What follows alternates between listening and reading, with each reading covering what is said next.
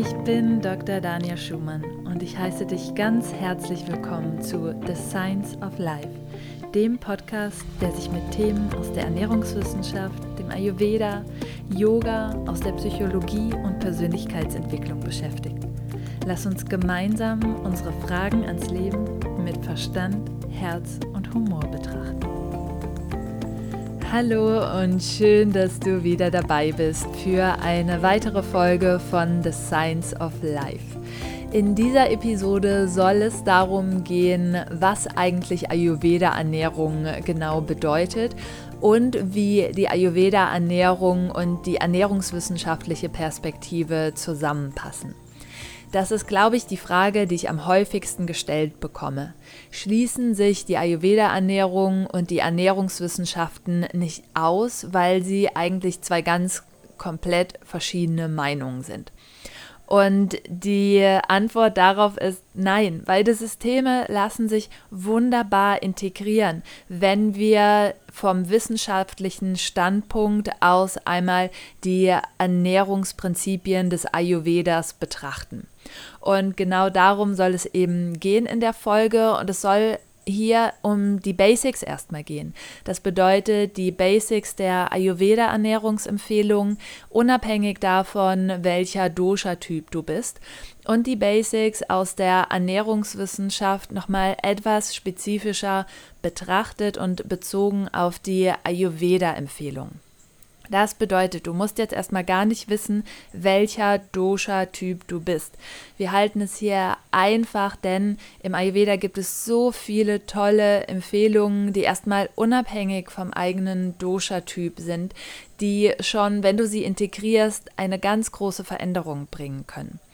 In weiteren Folgen soll es demnächst dann darum gehen, wie du das Ganze nochmal etwas spezifischer auf dich anpassen kannst, wenn du weißt, welcher Duschertyp du bist oder wenn du weißt, ähm, welches Ungleichgewicht jetzt vielleicht gerade bei dir vorherrscht. Zunächst einmal möchte ich dir aber einen bedeutenden Unterschied zwischen dem Ayurveda und der Ernährungswissenschaft aufzeigen. Und zwar betrachtet die Ernährungswissenschaft Nahrungsmittel aus der Sicht der Nährstoffe. Das bedeutet, wie viele und welche Nährstoffe sind in einem Nahrungsmittel enthalten und dementsprechend wird auch der Rückschluss darauf gezogen, wie gut, positiv, nährend ein Nahrungsmittel ist. Aber in dieser Ebene fehlt ganz bedeutend die Verdauung und es fehlt auch ganz bedeutend, dass für verschiedene Personen unterschiedliche Nahrungsmittel unterschiedlich verträglich sind.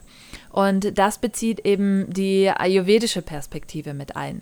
Sie schaut nicht nur, wie nahrhaft ein Nahrungsmittel ist, sondern zentraler Aspekt im Ayurveda ist immer die Verdauung. Das heißt, wenn wir einmal den Satz nehmen, den wir aus den Ernährungswissenschaften vielleicht schon mehrmals gehört haben, du bist, was du isst, dann können wir dem im Ayurveda nur bedingt zustimmen.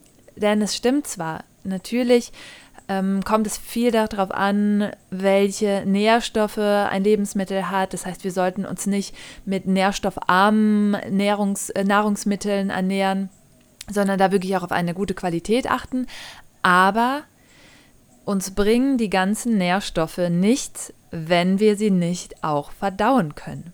Und deswegen erweitert Ayurveda diesen Satz ein bisschen, und zwar sollte es hier dann eher heißen, du bist, was du verdaust. Und da ist es ganz wichtig, sich immer auch die eigene Verdauung anzuschauen, da ist es wichtig zu schauen, wie kann ich eben meine Verdauung fördern oder wo kann ich vielleicht auch erkennen, dass meine Verdauung vielleicht nicht so optimal sind und dass das Problem weniger das Nahrungsmittel ist, sondern einfach meine Verdauung. Dann gibt es noch einen weiteren wichtigen Unterschied und hier kommen wir oft an die Grenze der Ernährungswissenschaft, denn in der generellen Wissenschaft auch, versucht man immer von einem Individuum auf die Norm zu schließen. Das heißt, man macht eine Studie mit einer bestimmten Anzahl von Personen und wenn jetzt zum Beispiel ein Nahrungsmittel einen bestimmten Effekt in 50 Personen hat oder 100 Personen, je nachdem, wie groß die Stichprobe ist, dann versucht man das zu verallgemeinern und zu sagen, wenn in 50, 60 Prozent der Fälle das Nahrungsmittel einen Cholesterinanstieg im Blut bewirkt, dann hat das generell diesen Effekt auf ähm, die anderen Menschen auch. Und da ist so ein kleiner Fehlschluss drin, wenn man immer wieder versucht, Dinge zu normieren. Denn wir sind Individuen. Und das bedeutet, hier muss man wirklich berücksichtigen, dass jedes Nahrungsmittel oder jedes pharmakologische Mittel, was auch immer, in unterschiedlichen Personen noch eine unterschiedliche Wirkung hat. Und hier hat der Ayurveda eben eine andere Herangehensweise. Er versucht wirklich eher bei dem Individuum zu bleiben und hier wirklich immer ganz spezifisch zu schauen, was wem gut tut und was wir wem empfehlen können. Ayurveda ist zudem eine Jahrtausende alte Erfahrungswissenschaft und das vergessen wir auch häufig. Natürlich haben wir heute die moderne Forschung, die wirklich versucht, nach bestimmten Standards ähm, Einflussfaktoren, die noch eine Rolle spielen können, möglichst gering zu halten, sodass man sich ein klares Bild machen kann. Aber diese Wissenschaft ist noch relativ jung und vor allen Dingen wird da häufig außer Acht gelassen, dass eben die Wissenschaft oder die Forschung, die aktuell da ist, meistens von Zellkulturen stammt. Ähm, es gibt nur sehr wenige Humanstudien und Ayurveda ist eben eine Wissenschaft, die seit Jahrtausenden am Menschen praktiziert wurde auch wenn wir sie nicht nach aktuell standardisierten Verfahren zur Verfügung haben, sollten wir eben doch ähm, dem ja Rechnung tragen, dass hier wirklich ähm, ein sehr großes Spektrum und eine sehr große, große Erfahrungswissenschaft vorhanden ist. Aus dieser Erfahrungswissenschaft sind letztendlich viele Prinzipien auch entstanden, die wir aus der Ayurveda-Ernährung kennen, die generell berücksichtigen, wie der Mensch bestimmte Dinge verdaut und verstoffwechselt. Und darauf gehen wir nachher auch noch mal so ein bisschen mehr ein, was generell gesunde Ernährungsempfehlungen sind, die für jeden gelten und natürlich auch, wie wir das noch mal ein bisschen mehr individuell betrachten können. Aber das ist eben die Grundlage, die wir uns jetzt hier genauer eben auch anschauen wollen. Der wichtigste Aspekt für mich ist, dass die Ernährungswissenschaft wirklich sehr wertvoll ist, weil sie uns viele Erkenntnisse über Nahrungsmittel, ähm, geschenkt hat, über Stoffe, die bei der Zubereitung von Nahrungsmitteln entstehen können. Das können auch ungünstige Stoffe sein, die krebserregende Wirkungen haben. Es können aber auch Stoffe sein, die sehr positiv auf die Gesundheit sind, die in Pflanzen enthalten sind, die sekundären Pflanzenstoffe.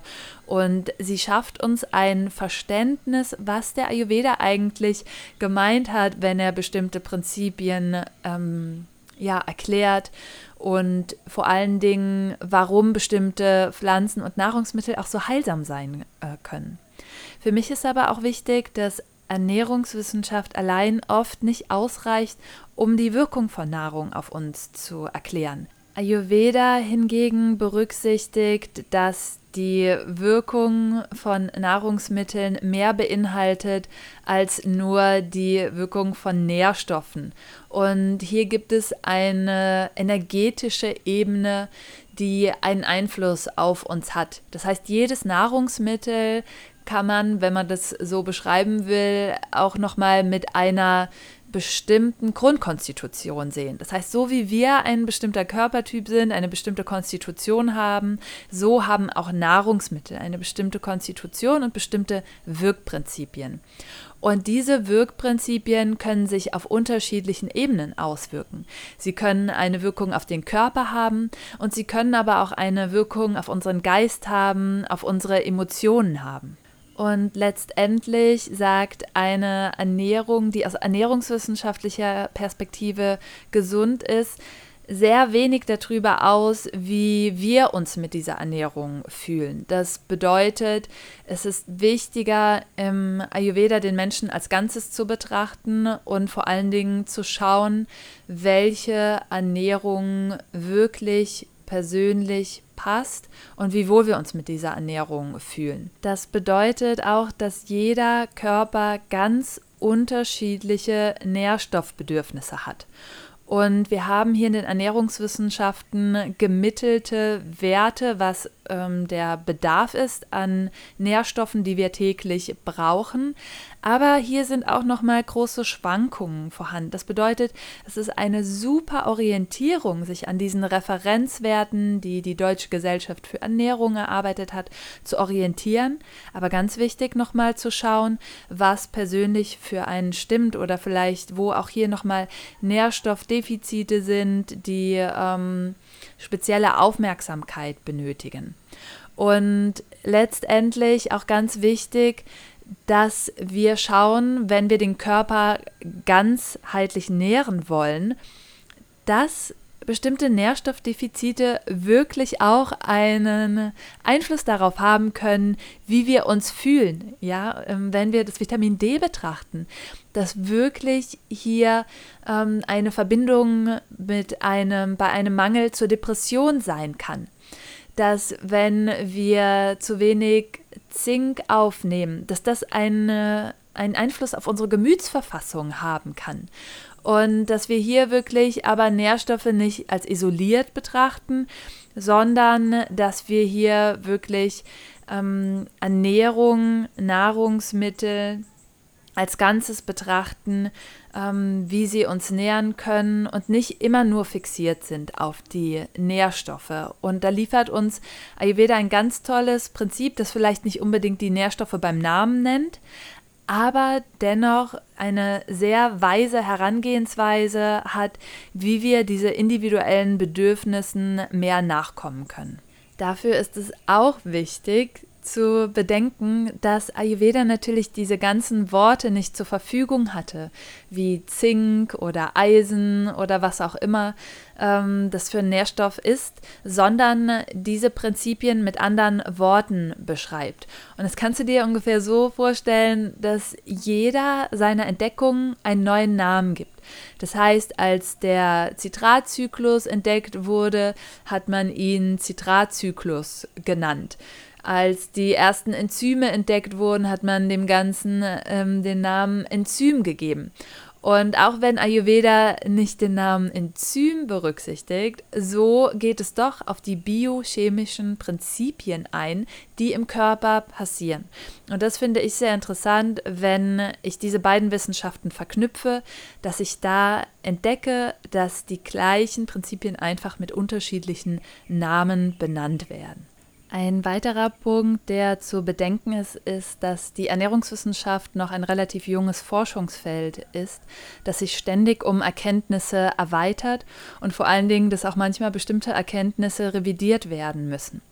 So ist es zum Beispiel im Fall von Cholesterin.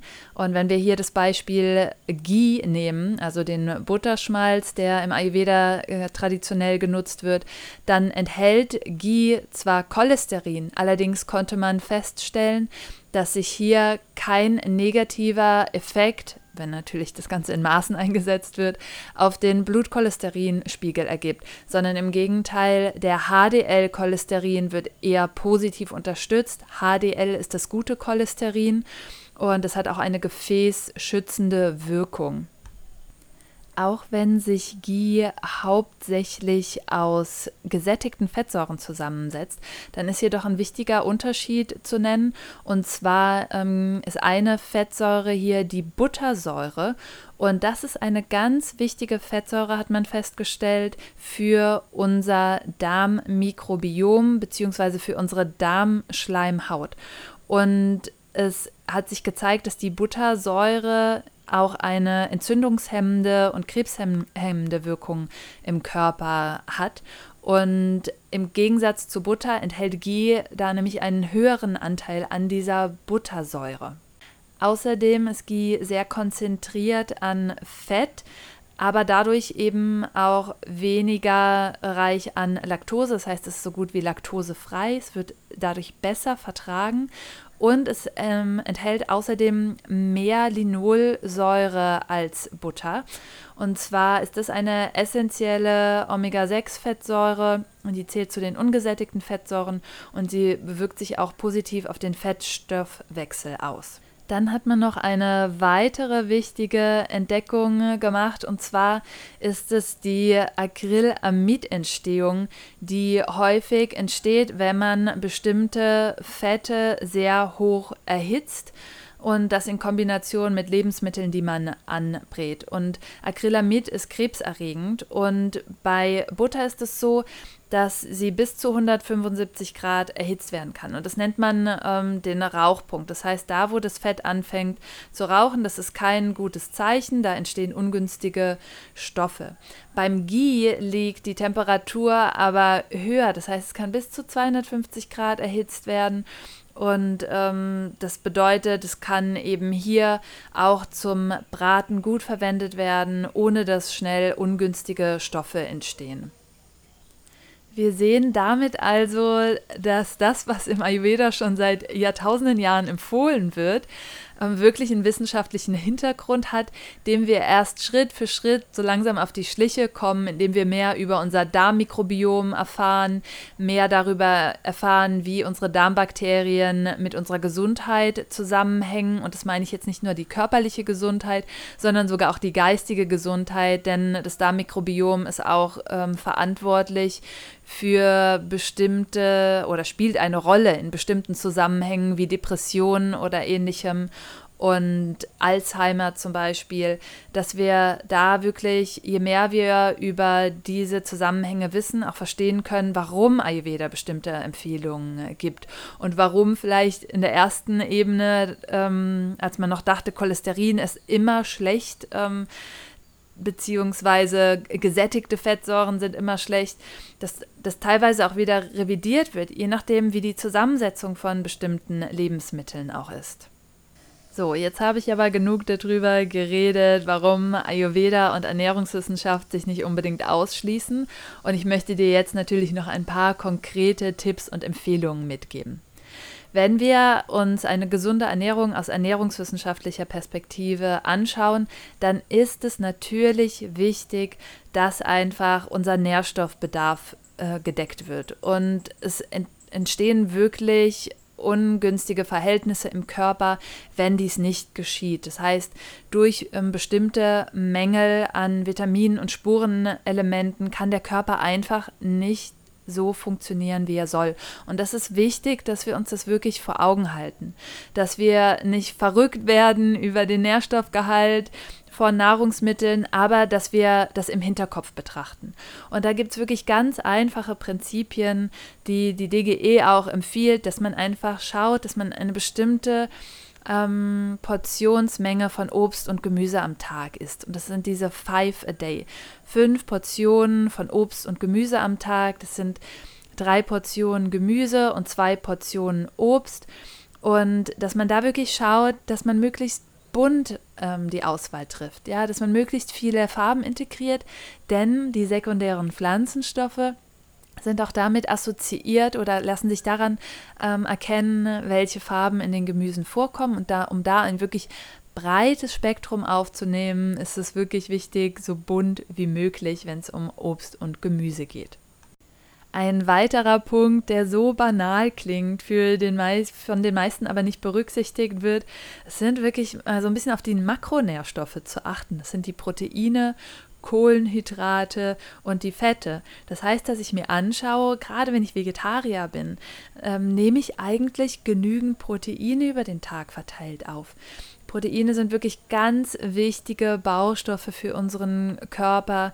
All unsere Enzyme, unsere Verdauungsenzyme zum Beispiel, ähm, können nur aus den wichtigen essentiellen Aminosäuren, die in Proteinen auch in unterschiedlicher Anzahl enthalten sind, ähm, generiert werden. Das heißt, es ist so wichtig, dass ich meinem Körper diese essentiellen Aminosäuren liefere, die vom Körper nicht selber hergestellt werden können und die wirklich von, ähm, mit der Nahrung aufgenommen werden müssen dann ist es natürlich wichtig, dass wir einfach so ein bisschen die Angst vor Kohlenhydraten wieder verlieren. Das war eine Zeit lang ein ganz großer Trend. Ähm, es hat sich aber gezeigt, dass gerade komplexe Kohlenhydrate, das bedeutet Kohlenhydrate aus vollwertigen Lebensmitteln, aus Vollkorngetreiden, ähm, das Kohlenhydrate aus stärkehaltigen Gemüsen, auch Kohlenhydrate aus Hülsenfrüchten, dass das ganz wichtige Bestandteile sind für eine vollwertige, gesunde Ernährung, denn oft sind da auch nochmal eine extra Portion Ballaststoffe enthalten, die für unsere Darmgesundheit ganz wichtig sind. Und vor allen Dingen sorgen komplexe Kohlenhydrate und Ballaststoffe dafür, dass der Blutzuckerspiegel nicht so schnell ansteigt dass wir mehr Energieverfügung haben über einen längeren Zeitraum, statt diese Blutzuckerspitzen zu haben. Das ist häufig, wenn wir von den einfachen Kohlenhydraten sprechen, der Fall. Das heißt, lass dir die Angst vor Kohlenhydraten nehmen und Kohlenhydrate haben wirklich eine ganz wichtige ähm, Funktion für den Organismus. Sie sind ein wichtiger Energielieferant und auch die schnellste Energieform. Und da ist einfach wichtig, wie gesagt, dass du auf vollwertige ähm, Kohlenhydrate, komplexe Kohlenhydrate Wert legst, aber dass diese eben in der Mahlzeit enthalten sein sollten. Und das versteht Ayurveda unter dem süßen Geschmack übrigens. Ich komme gleich nochmal auf die ayurvedische Perspektive mehr zu sprechen und warum es so wichtig ist, die sechs Geschmäcker in die Mahlzeit zu integrieren. Und dann als letzten Faktor ist das Fett wirklich wichtig und hier spielt einfach eine Rolle, welche Fette wir aufnehmen. Es geht nicht darum, sich fettfrei zu ernähren, sondern es geht darum, sich mit wertvollen Fetten zu ähm, versorgen. Und hier sind ganz besonders wichtig die Omega-3-Fettsäuren. Das ist auch eine Fettsäure, die vom Körper nicht selber hergestellt werden kann und die wir mit der Nahrung zufügen müssen. Diese Omega-3-Fettsäuren sind zum Beispiel in Leinsamen, Leinsamenöl in großem Maß enthalten, in Rapsöl, aber eben auch in einer besonderen Form in Fischen, und zwar hier besonders dem fettreichen Seefisch und wenn du dich nicht vegan oder vegetarisch ernährst, dann ist das eine gute Quelle für dich.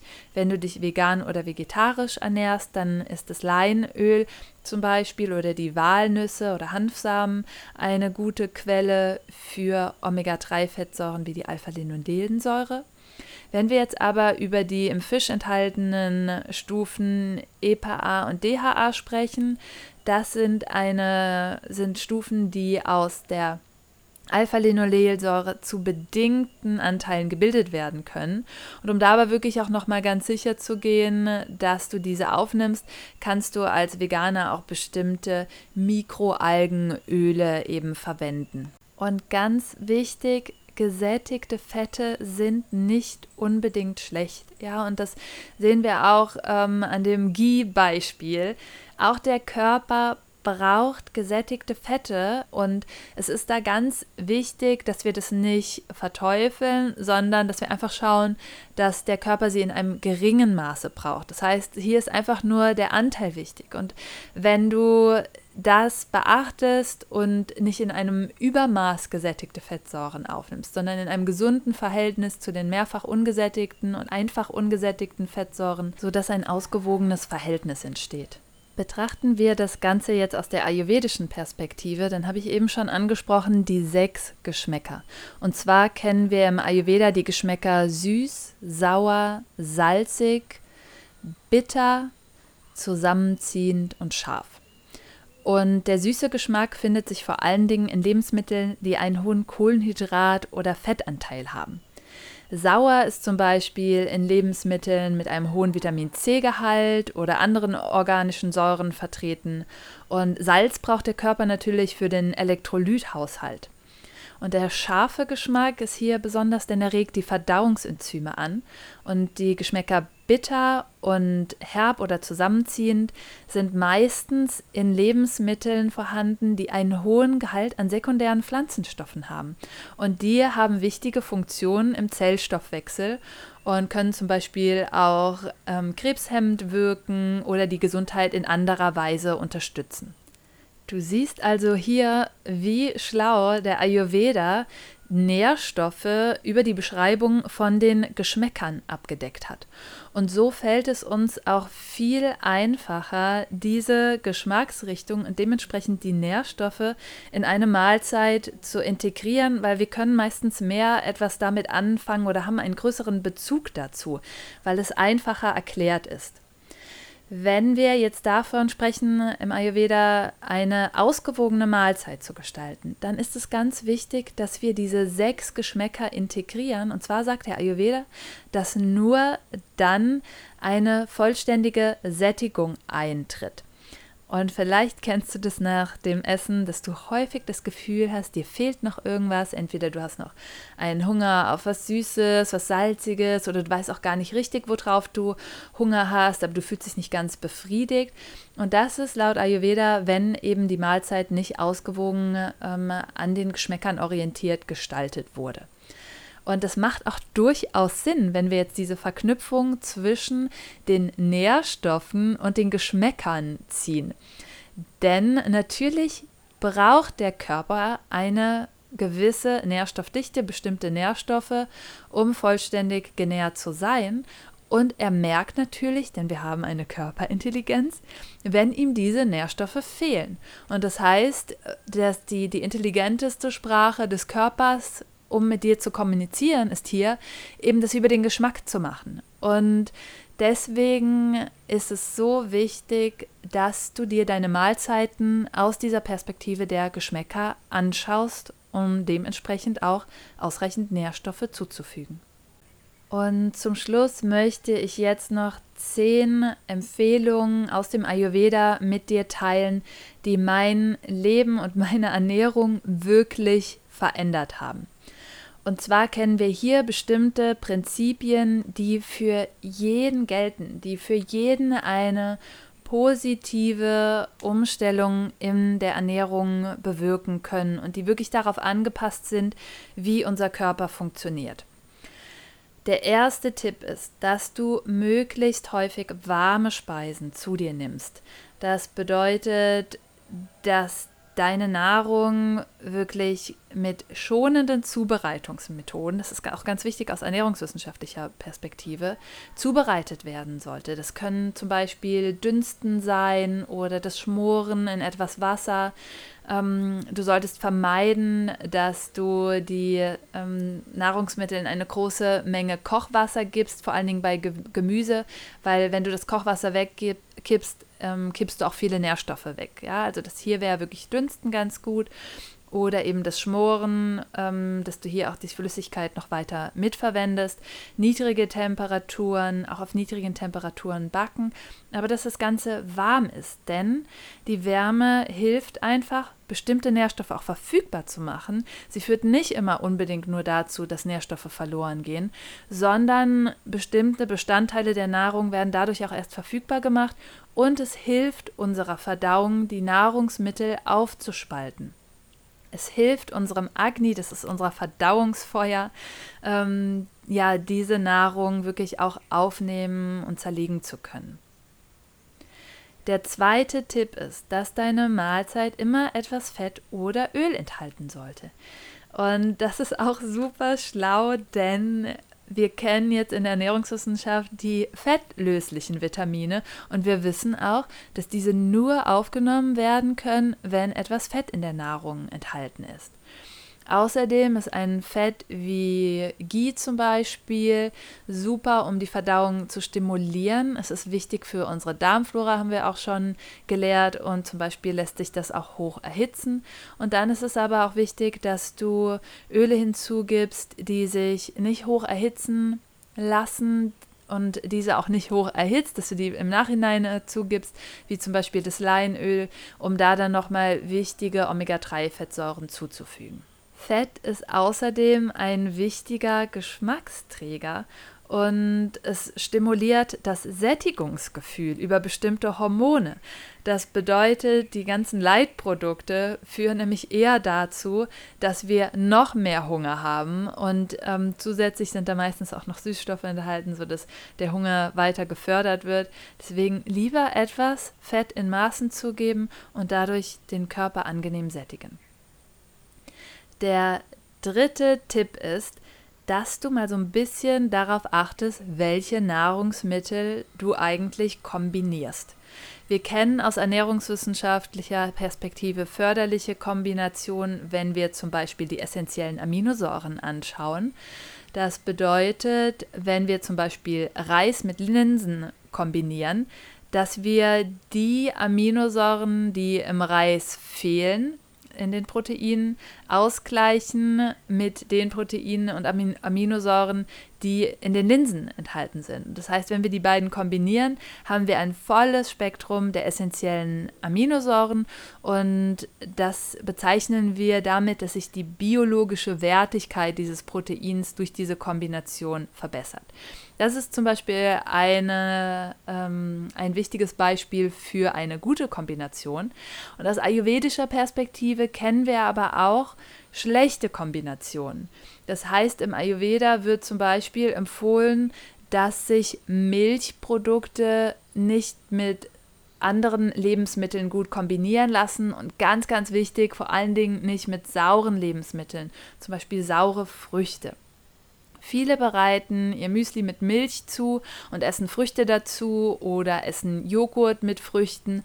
Und das ist eine Kombination, die wirklich unseren Körper belasten kann und zu verschiedenen Verdauungsproblemen auch führen kann. Das heißt, hier gibt es nochmal im Ayurveda bestimmte Kombinationen, die wir beachten sollten, die, sie nicht, die sich nicht so gut eignen. Ähm, Fisch und Milch ist zum Beispiel, Fleisch und Milch ist da auch so eine Kombination, die wir einfach vermeiden sollten. Und da kriege ich auch immer wieder die Frage, ob ähm, denn die indische Küche, die verwendet doch auch so viel Sahne und ähm, dass das deswegen doch ähm, gut sein muss. Und nein, nicht unbedingt indisch zu kochen ist ayurvedisch. Ja, das müssen wir nochmal differenzieren. Dann mein vierter Tipp ist, dass die Nahrung einfach für uns in der Menge passen muss. Das heißt, wir sollten wirklich nur so viel essen, dass der Magen nicht komplett gefüllt ist und wir gerade an so einem Gefühl sind von angenehm gesättigt, aber nicht voll. Und das erfordert wirklich Achtsamkeit. Und da solltest du darauf achten, dass du eben nicht über diesen Punkt hinaus isst. Und als Faustregel sagt man, dass im, im Ayurveda, dass der Magen nur zu etwa zwei Dritteln gefüllt werden sollte und ein Drittel leer bleiben sollte. Aus ernährungswissenschaftlicher Perspektive ist es wichtig, wenn wir bedenken, dass die Nahrung im Magen auch durchmischt werden muss. Das heißt, hier muss auch ein bisschen Raum bleiben. Und vor allen Dingen haben wir natürlich auch eine bestimmte Menge an Verdauungsenzymen zur Verfügung. Und wir sollten wirklich schauen, dass wir ähm, dem, der Verdauung genügend Raum lassen, dass wirklich hier ausreichend verdaut werden kann. Und wenn wir uns überessen, dann kann das eben nicht ähm, geschehen. Es, ähm, die Verdauung findet unvollständig statt. Als fünften Tipp empfehle ich dir wirklich darauf zu achten, dass du ausreichende Pausen zwischen den Mahlzeiten einlegst. Und das ist so ein bisschen individuell, je nachdem, wie schnell du verdaust, was du für ein Körpertyp bist, ähm, wie deine Nahrung, dein Agni äh, generell beschaffen ist. Und da sagt man ungefähr zwischen vier, fünf Stunden, dass das eine gute Zeit ist, die man zwischen den Mahlzeiten einlegen sollte, wo man wirklich nichts isst und vielleicht auch möglichst nichts snackt zwischendurch. Denn erst wenn die letzte Mahlzeit verdaut ist vollkommen, dann sind wir wieder bereit, neue Nahrung zu verdauen. Alles, was wir vorher zu uns nehmen, stört den vorherigen Verdauungsprozess und das kann auch zu Verdauungsbeschwerden führen. Das hat man mittlerweile auch in der Ernährungswissenschaft festgestellt, wohingegen man früher geraten hat, eher fünf kleine Mahlzeiten zu essen, vor allen Dingen bei Diabetikern dass man jetzt aber festgestellt hat, dass drei regelmäßige Mahlzeiten mit ausreichenden Pausen viel wichtiger sind, um den Blutzuckerspiegel langfristig zu regulieren. Das hängt natürlich auch immer ein bisschen von der Zusammensetzung der Mahlzeit ab. Ähm, und dass ein wichtiger Faktor noch hinzugekommen ist, den man entdeckt hat, und das bezieht sich auch auf das intermittierende Fasten. Je länger wir wirklich dem Körper Zeit geben zu verdauen. Je größer die Pause ist, vor allen Dingen, wenn wir über die Nacht reden, ähm, wo der Körper ohne Mahlzeit, ohne ähm, Input von außen ist, dass der Körper erst dann sich vollständig regenerieren kann, denn nur dann findet die sogenannte Autophagie statt, nur dann können sich die Zellen erneuern. Sie können nur dann in den Reparaturmechanismus übergeben, wenn, sage ich jetzt mal, alle anderen Aufgaben von Nährstoffverdauung und ähm, ähnlichem erledigt ist. Erst dann können sie sich wirklich, wenn sie Ruhe und Zeit haben, diesem Prozess widmen. Sogenannte DNA-Reparaturmechanismen. Und ähm, das ist einfach hier auch nochmal aus der Perspektive wichtig zu nennen, dass das Prozesse sind, die man jetzt mittlerweile entdeckt hat und die ganz essentiell auch für unsere Gesundheit sind. Der sechste Tipp bezieht sich darauf, dass man die Nahrung an einem ruhigen Ort zu sich äh, nehmen sollte. Und dass es auch ganz wichtig ist, dass ein Ort eine Wirkung hat auf uns. Ja, das heißt, wenn es ein Ort ist, wo viel Hektik ist, wo viel Lärm ist, dass sich das natürlich auch auf unsere Vorgänge im Körper auswirkt. Und wir kennen mittlerweile auch das vegetative Nervensystem. Und das ist so, dass in einer unruhigen Umgebung oder unter Stress der Sympathikus aktiviert wird. Und das ist der Fight-of-Flight-Modus. Das hast du bestimmt schon mal gehört. Und im Fight-of-Flight-Modus können wir nicht verdauen, denn wir müssen wegrennen oder äh, anderweitig reagieren. Zum Verdauen brauchen wir den Gegenspieler, den Parasympathikus. Und der kann nur in Ruhe stattfinden. Das heißt, achte darauf, dass du dir wirklich einen ruhigen und geeigneten Ort suchst. Der siebte Tipp bezieht sich darauf, dass wir nicht zu schnell essen sollten.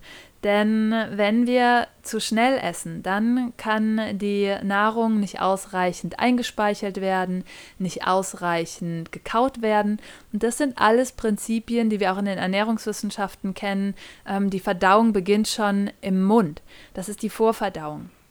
Wenn wir diesen Schritt auslassen, dann ist die Nahrung nicht ausreichend vorverdaut. Zum Beispiel kennen wir die Alpha-Amylase im Speichel, ein wichtiges Enzym, das der Kohlenhydratverdauung dient. Dann ist es wichtig, als achten Tipp zu beachten, dass du auch nicht zu langsam essen solltest. Was genau ist jetzt damit gemeint? Ähm, wir haben ja gerade eben gesagt, du sollst nicht zu schnell essen, aber manchmal ähm, ist es auch so, dass wir abgelenkt sind, wir stehen auf oder unterbrechen die Mahlzeit oder wir treffen uns mit Freunden und ziehen die Mahlzeit über zwei Stunden hin. Und auch das sind ähm, Prinzipien, die dafür sorgen, dass dann letztendlich hm, Störungen in der Verdauung auftreten können, weil wir einfach ähm, die Mahlzeit nicht in Ruhe essen, nicht in einer bestimmten Zeit abschließen und vielleicht dann auch schon essen, nochmal essen, wenn sie bereits schon kalt ist.